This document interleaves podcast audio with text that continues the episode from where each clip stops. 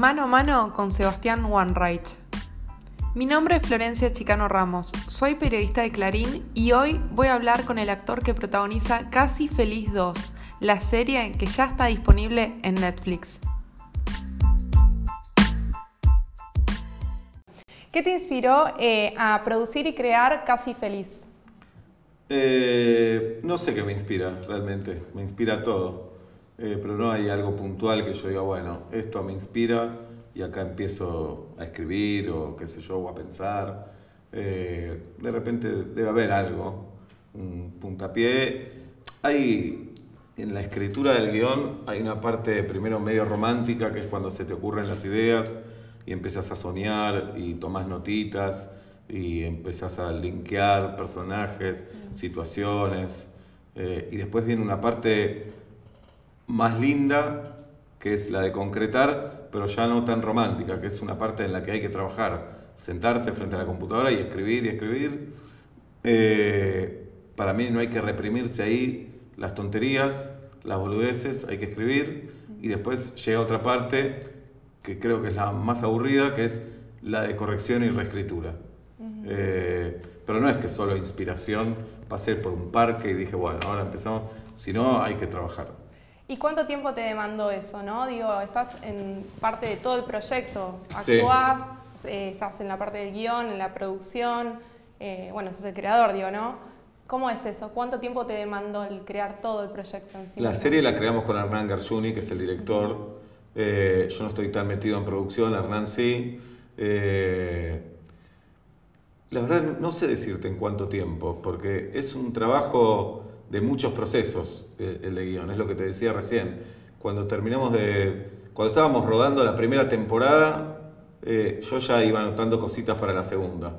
Entonces, eh, estrenamos la primera y ahí era plena pandemia y en plena pandemia escribí toda la segunda.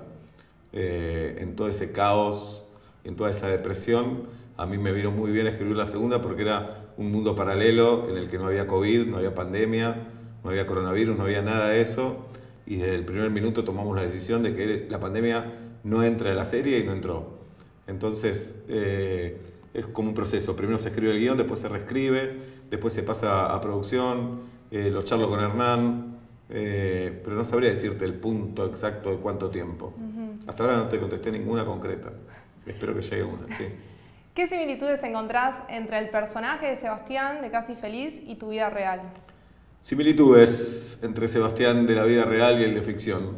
Eh, no, hay, hay, una base, hay un juego que sirve como punto de partida, que es el nombre del personaje, eh, que trabaja en radio, que hace monólogos, que es hincha de Atlanta, eh, que tiene algunas angustias existenciales parecidas pero después no, no hay mucho punto de encuentro y me parece que tampoco es tan importante. Yo sé que puede haber como un morbo o un interés o algo de chusma de saber, eh, pero para la serie no es importante que se parezca o no se parezca. En la serie digo, se, se, ahondan también temas profundos como la nostalgia, las pérdidas, nacimiento. Eh, ¿A qué lo anclas eso? ¿A qué? qué? ¿A qué lo anclas? Digo, ¿qué cosas también redundante, ¿no? ¿Te inspiran o, te llevaron al punto de querer tratar esos temas? Es verdad, en la serie hay, hay comedia, hay, el gran tema son los vínculos, eh, el amor, la muerte, el sexo.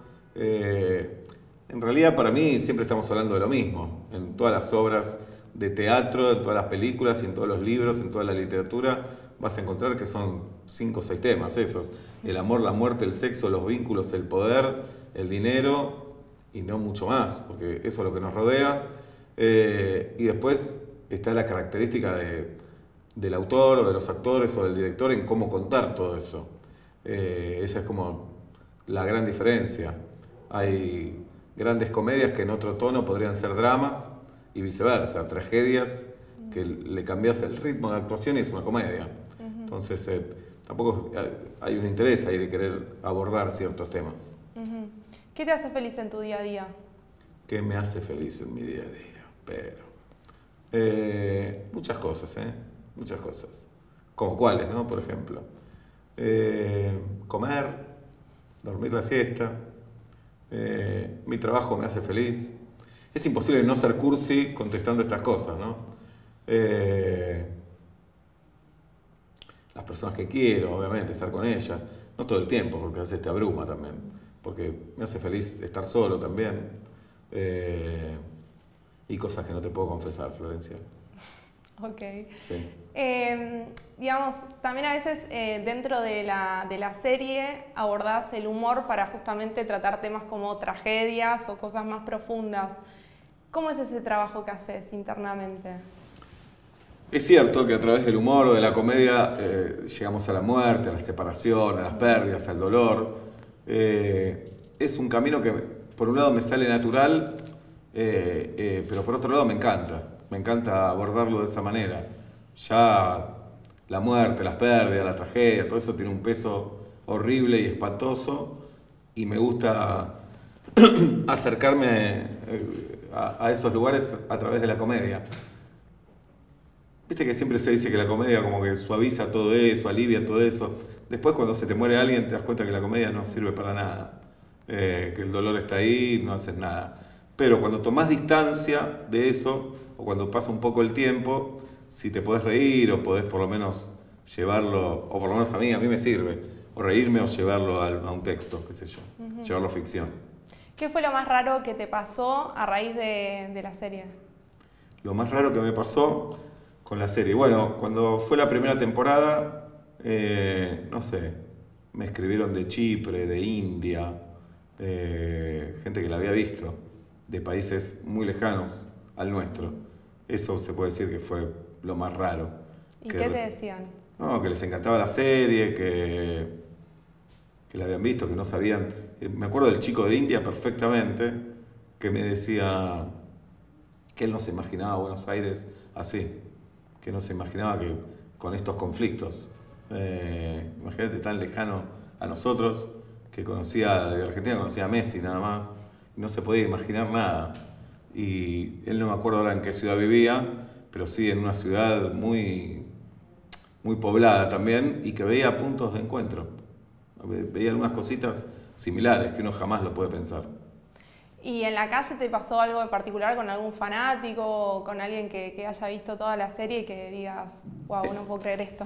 En la calle lo que pasó fue, primero mucha identificación, mucha gente que te dice, me pasa lo mismo que este o que el otro personaje. Y después la ansiedad de todos de cuándo sale la 2, cuándo sale la 2. Bueno, ya están preguntando por la tercera, ¿viste cómo es? Sí. ¿Hay tercera? Veremos, Veremos. tercera. Sí. Y la última para cerrar, em, ¿te consideras un tipo casi feliz? La paso bien. No sé, casi feliz, feliz. Eso lo dejo para la ficción. La paso bien.